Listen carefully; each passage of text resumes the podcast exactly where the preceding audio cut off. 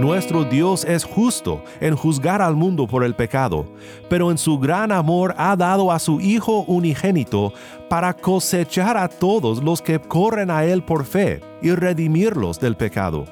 Como dijo Agustín, no puedes huir de un Dios airado, solo puedes huir a Él para ser salvo.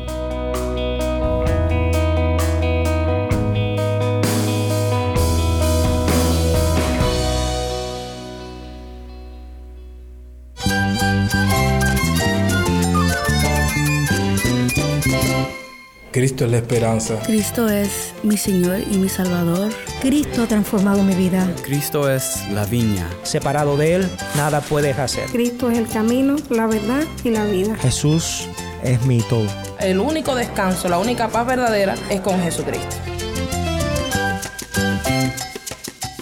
Estás escuchando a El Faro de Redención. Cristo desde toda la Biblia para toda Cuba y para todo el mundo.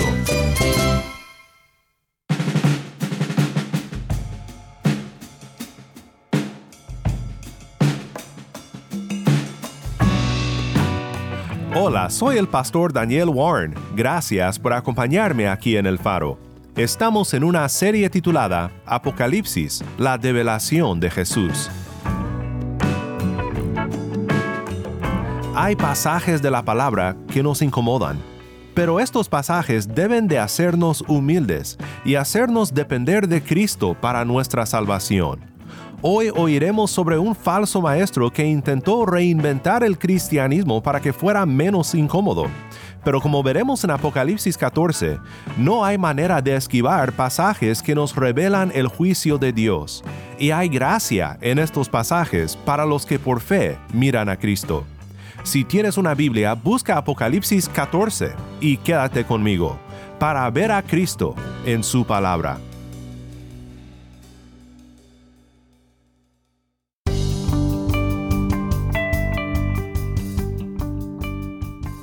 El Dios del Antiguo Testamento es un Dios de ira, pero el Dios del Nuevo Testamento es un Dios de amor. ¿Alguna vez has oído algo parecido a esto? ¿O tal vez en algún momento lo has pensado? Este modo de pensar no es nada nuevo. De hecho, la primera herejía condenada por la Iglesia antigua trataba con este tema. Quiero que escuches de nuestros amigos en byteproject.com sobre el proyecto de Marción y su redacción de la Biblia en respuesta a las partes que le incomodaban.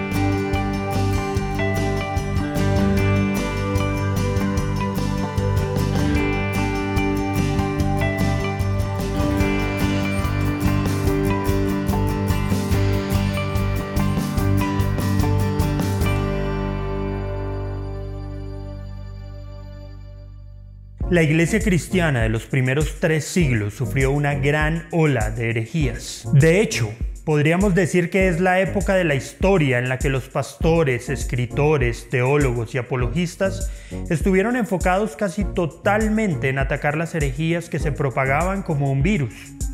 Lo paradójico es que la gran mayoría de estas herejías han vuelto a surgir con el pasar de los siglos y siempre encuentran la manera de regresar y actualizarse. Esto es especialmente cierto con el marcionismo. Con su intención de eliminar al Dios enojado del Antiguo Testamento, su optimismo sobre la supuesta capacidad del hombre de ser mejor por sí mismo y su afán por dejar de lado la Biblia que Jesús leyó. Entonces, ¿Quién era Marción y por qué su proyecto podría estar aún vigente? Marción nació en Sinope, en la actual Turquía, en el año 85 después de Cristo, en la provincia norteña del Ponto, a orillas del Mar Negro.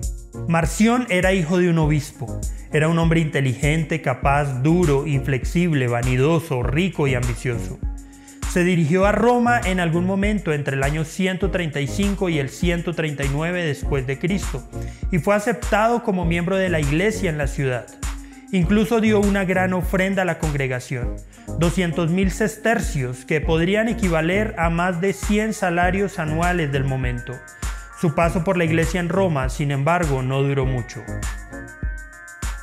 Fue formalmente excomulgado en el año 144 después de Cristo y sus ofrendas se fueron con él. Las razones por las que fue excomulgado fueron muchas y muy graves. Durante casi un siglo después de su muerte fue el hereje más reconocido de la Iglesia, con la oposición de Justino Mártir, Ireneo, Clemente, Tertuliano, Hipólito, Orígenes y Policarpo, que lo llamó el primogénito de Satanás. Fue uno de los pocos herejes que tanto los cristianos griegos como los cristianos latinos se unieron para condenar. Después de su excomunión, Marción viajó por el mundo como misionero con su peculiar versión del cristianismo y ganó muchos conversos. Según Tertuliano, Marción plantó iglesias como las avispas hacen nidos la iglesia de Marción era rigurosa, exigente, bien organizada y durante aproximadamente un siglo fue bastante exitosa. Los errores teológicos de Marción tuvieron una raíz principal. Él se negaba a creer que el Dios del Antiguo Testamento fuera el mismo que el Padre del Señor Jesucristo. Marción simplemente no podía creer en un Dios lleno de ira, así que tiró el Antiguo Testamento y creó su propia versión del Evangelio de Lucas y versiones editadas selectivamente de las epístolas de Pablo. Cuando terminó con todo su trabajo de corte y pegado, Marción tenía el cristianismo que quería, un Dios de bondad y nada más, un mensaje de inspiración. Una Biblia que eliminaba las partes incómodas sobre la ira de Dios y el infierno. Para él había una contradicción fundamental entre la ley y el amor y la justicia y la gracia. Marción pensaba que el verdadero cristianismo era defectuoso por incompatibilidades en el corazón de su enseñanza. Su solución fue radical. Lo que había que hacer era una reafirmación de la fe, y para Marción esa reafirmación debía centrarse en lo que para él era el Evangelio esencial, es decir, el amor, la misericordia y la compasión, que se muestran en la vida y en las enseñanzas de Jesús. Esto para él era todo lo necesario, era el plan para la humanidad nueva y pura. Según Marción, no había otra base verdaderamente cristiana para la fe o la moralidad. Lo que Marción no podía soportar era la nota de juicio que acompañaba la predicación del mensaje cristiano. Las advertencias que venían con la enseñanza de la ley, el llamado a la obediencia y la amenaza del infierno. Para Marción, la imagen de Dios dada en el monte Sinaí, con un Dios cuya presencia se manifestaba en truenos y relámpagos, con personas que se encogen de miedo, es simplemente inadmisible un Dios que hace temblar a su pueblo con temor, un Dios con el cual tienen miedo de comunicarse, no podría ser el Dios y Padre del Señor Jesucristo. Según él lo veía, era necesario purgar el cristianismo de su tiempo para que el Evangelio puro pudiera ser recibido en toda su simplicidad radical y apelar al corazón. Como la Biblia no tenía el Dios que él quería, Marción decidió hacer una supuesta mejor Biblia. Y así el marcionismo sigue vivo. La idea de adaptar e incluso refundar el cristianismo para un nuevo tiempo en tonos más suaves y complacientes, con mensajes centrados solamente en las enseñanzas sobre el amor de Jesús más que en su muerte llena de dolor y sacrificio, siempre serán populares. Aquellos que solo predican de amor y cuyos mensajes son terapéuticos y centrados en lo que el hombre puede lograr, que poco predican del infierno o del pecado, que no enseñan toda la Biblia, sino solamente sus partes favoritas, y que definitivamente no quieren molestar a nadie con su mensaje, es probable que encuentren en Marción y en el marcionismo un gran eco de su entendimiento del Evangelio. Algunos errores nunca mueren del todo, y algunas cosas nuevas no son tan nuevas.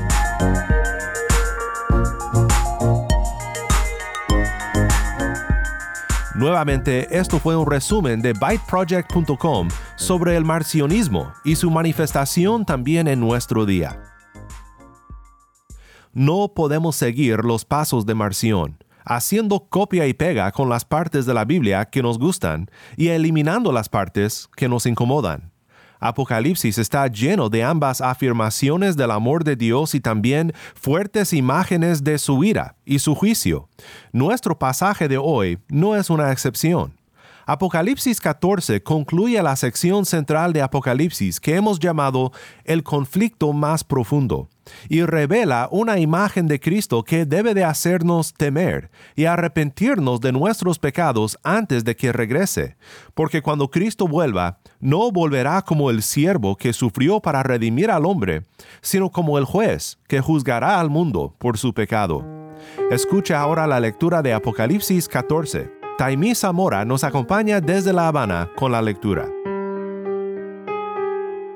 Miré que el Cordero estaba de pie sobre el monte Sión, y con él ciento cuarenta mil que tenían el nombre del Cordero y el nombre de su Padre escrito en la frente.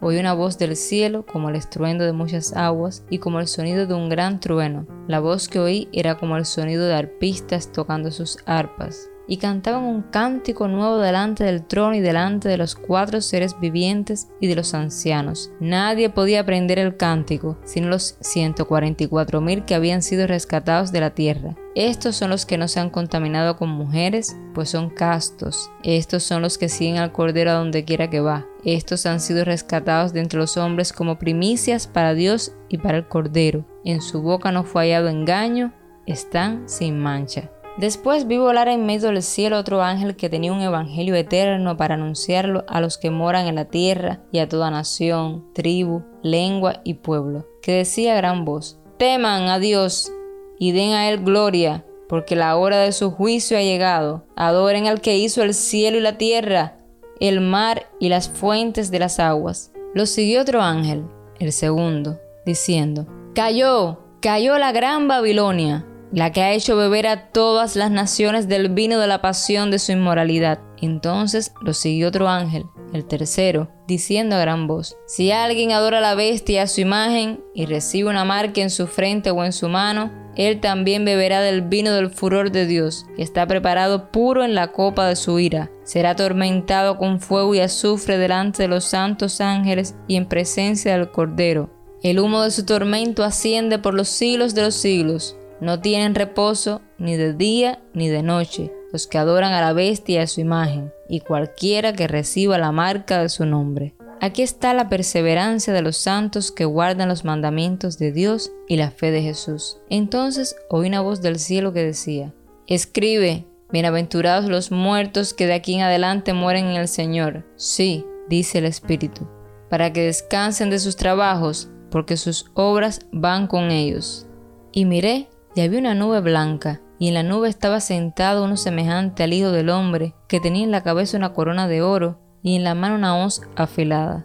Entonces salió del templo otro ángel clamando a gran voz a aquel que estaba sentado en la nube. Mete tu voz y ciega, porque la hora de cegar ha llegado, pues la cosecha de la tierra está madura. Aquel que estaba sentado en la nube metió su voz sobre la tierra y la tierra fue cegada.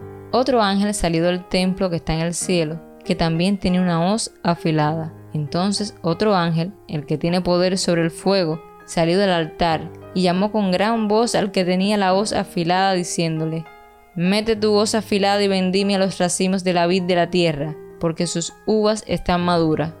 El ángel metió su hoz sobre la tierra y vendimió los racimos de la vid de la tierra y los echó en el gran lagar del furor de Dios.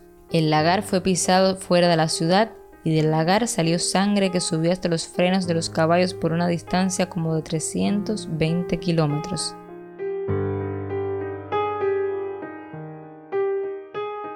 Gracias, Tai. Nuevamente, esto fue Apocalipsis capítulo 14.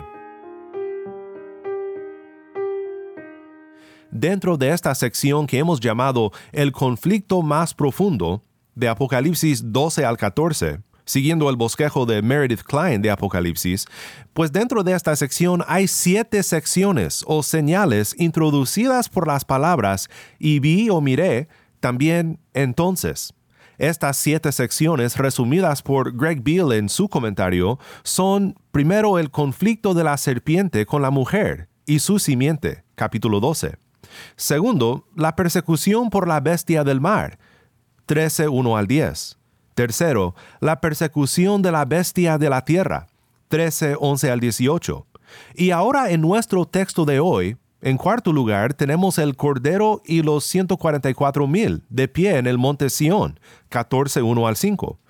Luego tenemos la proclamación del Evangelio y del juicio por tres ángeles, 14, 6 al 13.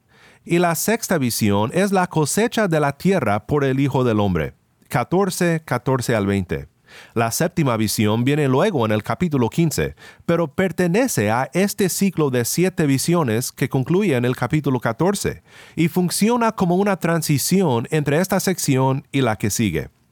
Veamos entonces primero el Cordero y los 144 mil de pie en el monte Sión.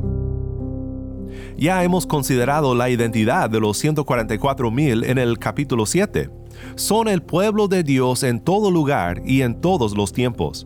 Son los que tenían el nombre del Cordero y el nombre de su Padre escrito en la frente. En contraste con los que han recibido la marca de la bestia en la mano o en la frente, señalando su disposición ideológica y práctica de seguir al diablo y a sus agentes en la tierra cantan el canto que solo conoce el corazón redimido por la sangre del Cordero. La fidelidad de la verdadera novia de Cristo es descrita en términos de pureza virginal. Estos son los que no se han contaminado con mujeres, pues son castos.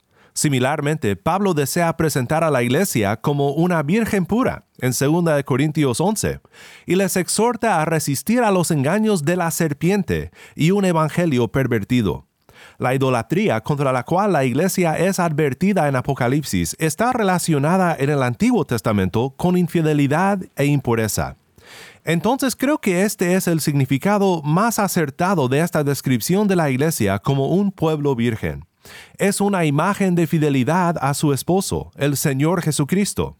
Dentro de poco llegaremos en Apocalipsis a la consumación de esta unión, cuando la novia desciende en gloria y perfección, preparada para recibir a su esposo. Es una novia en preparación para recibir a su esposo, pero también es un ejército preparado para seguir a su capitán en la batalla final. Estos son los que siguen al Cordero a donde quiera que va. La quinta visión revela la proclamación del Evangelio y del juicio por tres ángeles. Es un mensaje de juicio y de salvación, y un llamado al arrepentimiento. El primer ángel declara a los que moran en la tierra y a toda nación, tribu, lengua y pueblo, teman a Dios y den a Él gloria, porque la hora de su juicio ha llegado. Adoren al que hizo el cielo y la tierra, el mar y las fuentes de las aguas. Este es un llamado al arrepentimiento que retumba por toda la historia, y ahora en la cúspide del día final es proclamado por última vez. La puerta de oportunidad para arrepentirse está por cerrarse.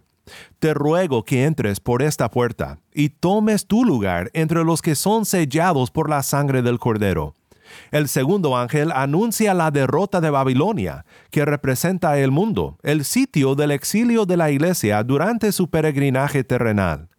El tercer ángel entra en detalle sobre el juicio. Dice en Apocalipsis 14, 9 al 11, si alguien adora a la bestia y a su imagen, y recibe una marca en su frente o en su mano, él también beberá del vino del furor de Dios, que está preparado puro en la copa de su ira será atormentado con fuego y azufre delante de los santos ángeles y en presencia del Cordero.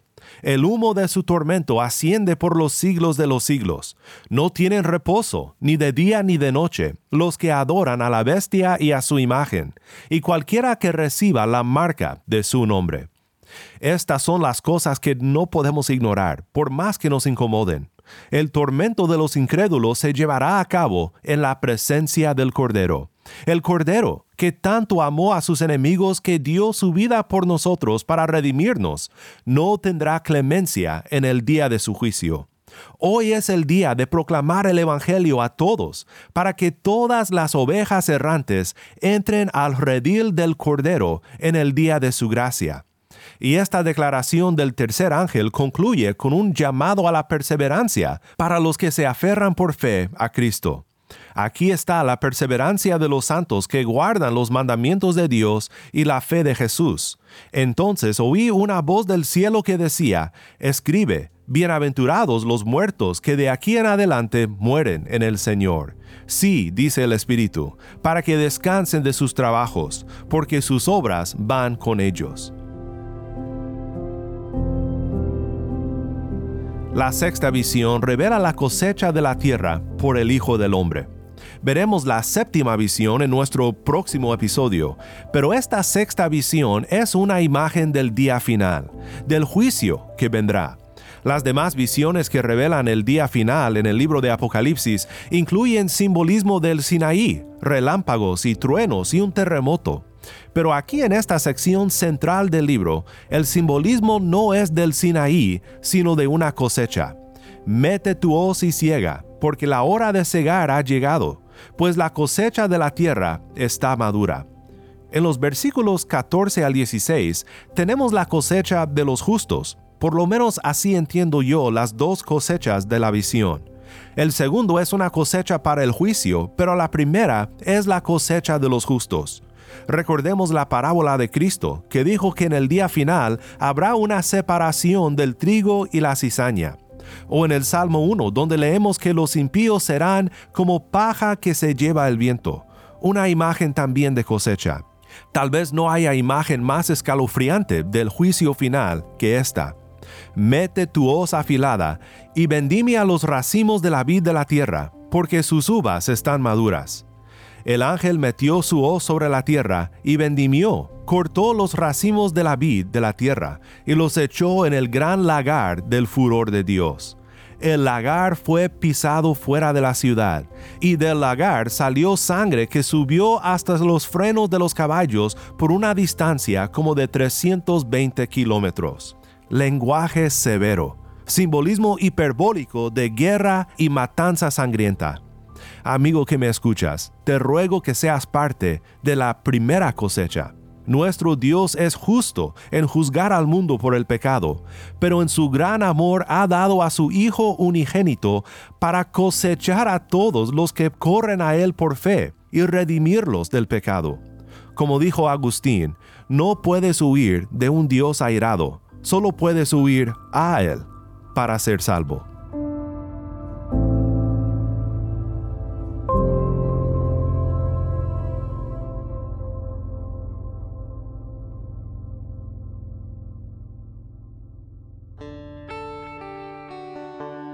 Oremos juntos para terminar. Padre Celestial, te amamos y te alabamos porque en Cristo podemos confiar que seremos parte de la primera cosecha, de la cosecha de los justos, y que no nos perderemos en el lagar de tu furor. Ayúdanos a proclamar el Evangelio eterno de salvación en Cristo y pedimos que nuestros amigos y familiares respondan al Evangelio con fe y arrepentimiento. Todo esto lo pedimos en el nombre del Cordero, nuestro Redentor Jesús. Amén.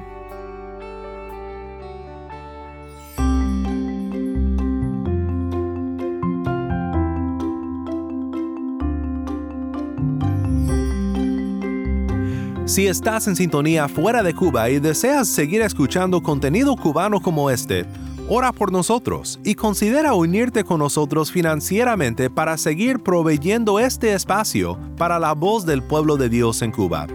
Para más información sobre el faro y sobre cómo puedes ayudar, visita nuestra página web elfaroderedención.org. Nuevamente nuestra página web elfaroderedención.org. ¿Tienes una historia que contarnos sobre cómo el faro de redención está impactando tu vida? Mándanos un correo electrónico a ministerio arroba elfaroderedención.org. Ministerio arroba elfaroderedención.org. O si te es más fácil, puedes enviarnos un mensaje en WhatsApp nuestro número es 1-786-373-4880. Nuevamente nuestro número de WhatsApp 1-786-373-4880. Y no olvides buscar el perfil del Faro de Redención en Facebook, Instagram y Twitter, donde encontrarás diariamente más recursos para animarte en tu fe.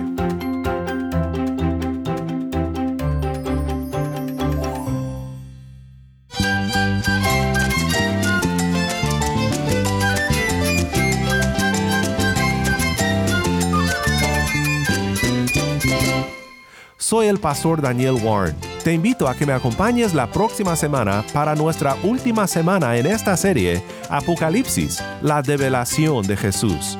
la luz de Cristo desde toda la Biblia, para toda Cuba y para todo el mundo, aquí en el faro de redención.